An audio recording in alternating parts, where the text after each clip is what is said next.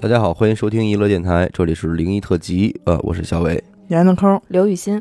今天呢，我要给大家说的几个故事，都是由一个听众投稿过来的。嗯，这位听众一共给咱们电台投了十六篇灵异经历嚯，当然了，这些灵异经历也不都是听众亲身经历的，嗯大部分呢是听家里长辈儿说的。用听众自己的话来说，就是说我这么一大家子，也就是一个家族吧，嗯，虽然不是那种啊萨满大仙儿，然后嗯周易八卦什么那种传承的世家，嗯但是祖祖辈辈儿的听众，包括自己接触到的嗯和长辈口口相传的这些事儿，就总感觉这个仙儿啊、灵儿啊的和他们家特别有缘分，就是这么一大家子吧，遇到了不少事儿。嗯，咱们听众是东北人，说的这个保家仙儿，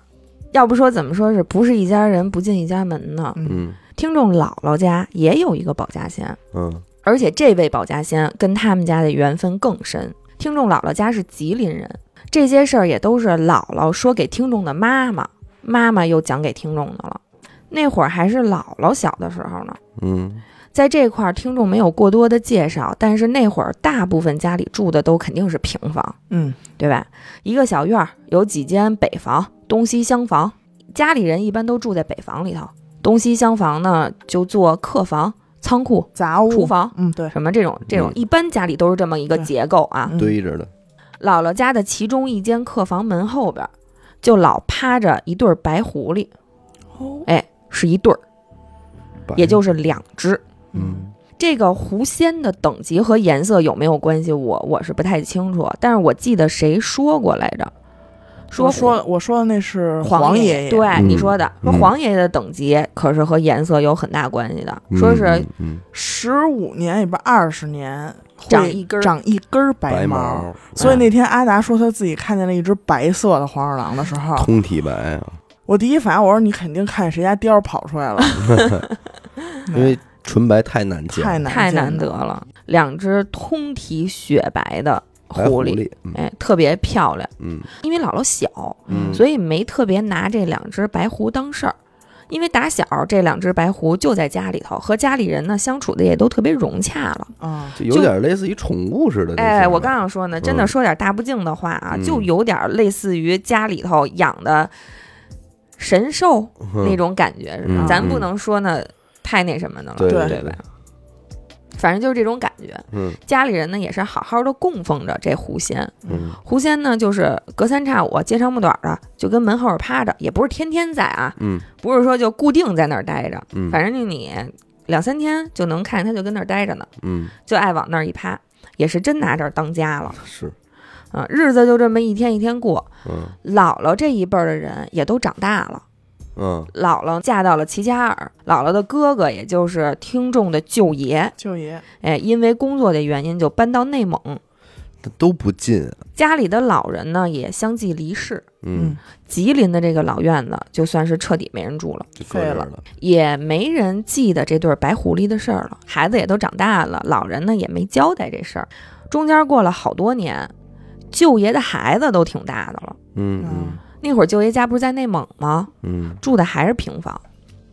有一天晚上，一家人就跟平时一样关灯睡觉，一宿都挺正常的，也没说做个梦啊什么的。但是第二天早上起来一睁眼，一家四口人都在家院子里地上躺着呢，嗯嚯，啊四口全去地上了，啊，四口全在地上躺着呢，大家就都慌了呀，说这是第一反应，说是不是家里进贼了？屋里啥事儿没有，嗯也没有说被人翻过的痕迹，更没丢东西。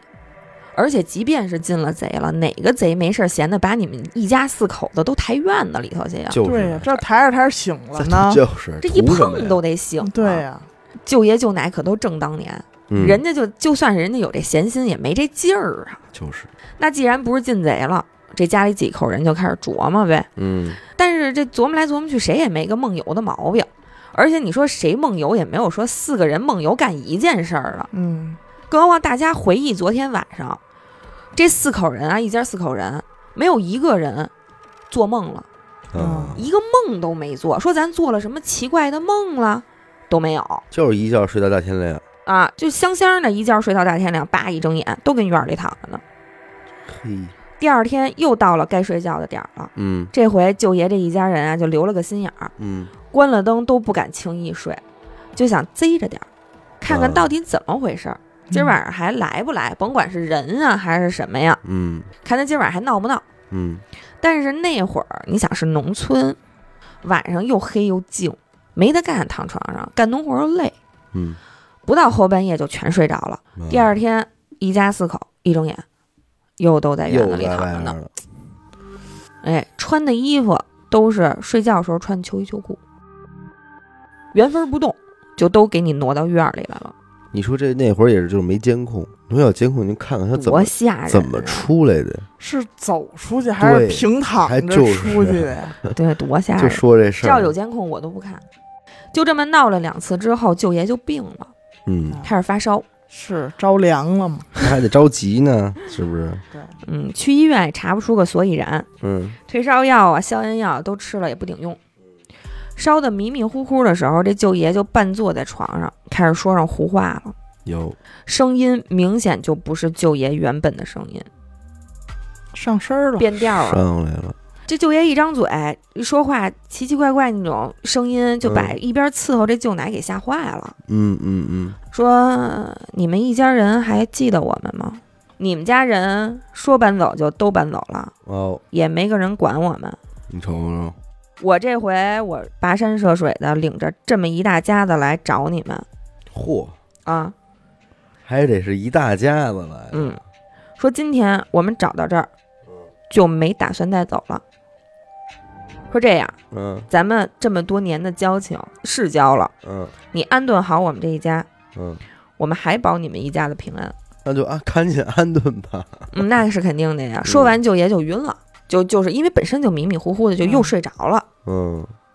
过了一会儿，这舅爷醒过来，舅奶赶紧就把刚才那话都学给舅爷了，嗯嗯他自个儿也不知道啊因为舅奶不知道他们家有狐狸这事儿，啊！给舅奶说一蒙圈，嗯然后舅爷这时候才想起来，小时候家里有这么一对白狐，嗯琢磨应该是这么回事儿，然后就赶紧吩咐舅奶准备各种东西，算是把这个仙位给接下来了。因为他也是，他他还挺聪明，他不找这家那姑娘去，他找这家这儿子来了，嗨，哎，是不是？可能是觉，因为老一辈儿那种，可能就是还是儿子当家，嗯，对，而且为什么不找姥姥呢？可可能还有别的原因，是吗？哎，一会儿再说啊。嗯嗯反正舅爷呢是接下来这个仙位之后，等于就在内蒙的家里继续供奉着这两位狐仙，嗯排位立起来，舅爷的病就算是好了。一直到今天，这舅爷家不管搬到哪儿，都带着这个狐仙的狐仙牌位，嗯，日子过得也是红红火火，没再出过任何一件邪事儿。挺好。挺好，是保家仙儿，人家就跟你缘分就这么深，对你小辈儿我也不怪你，嗯，跋山涉水从吉林找到内蒙了。嗯真行，为什么说这个狐仙没去姥姥家，可能还有点别的事儿呢？嗯。听众还讲了几件关于姥爷的事儿。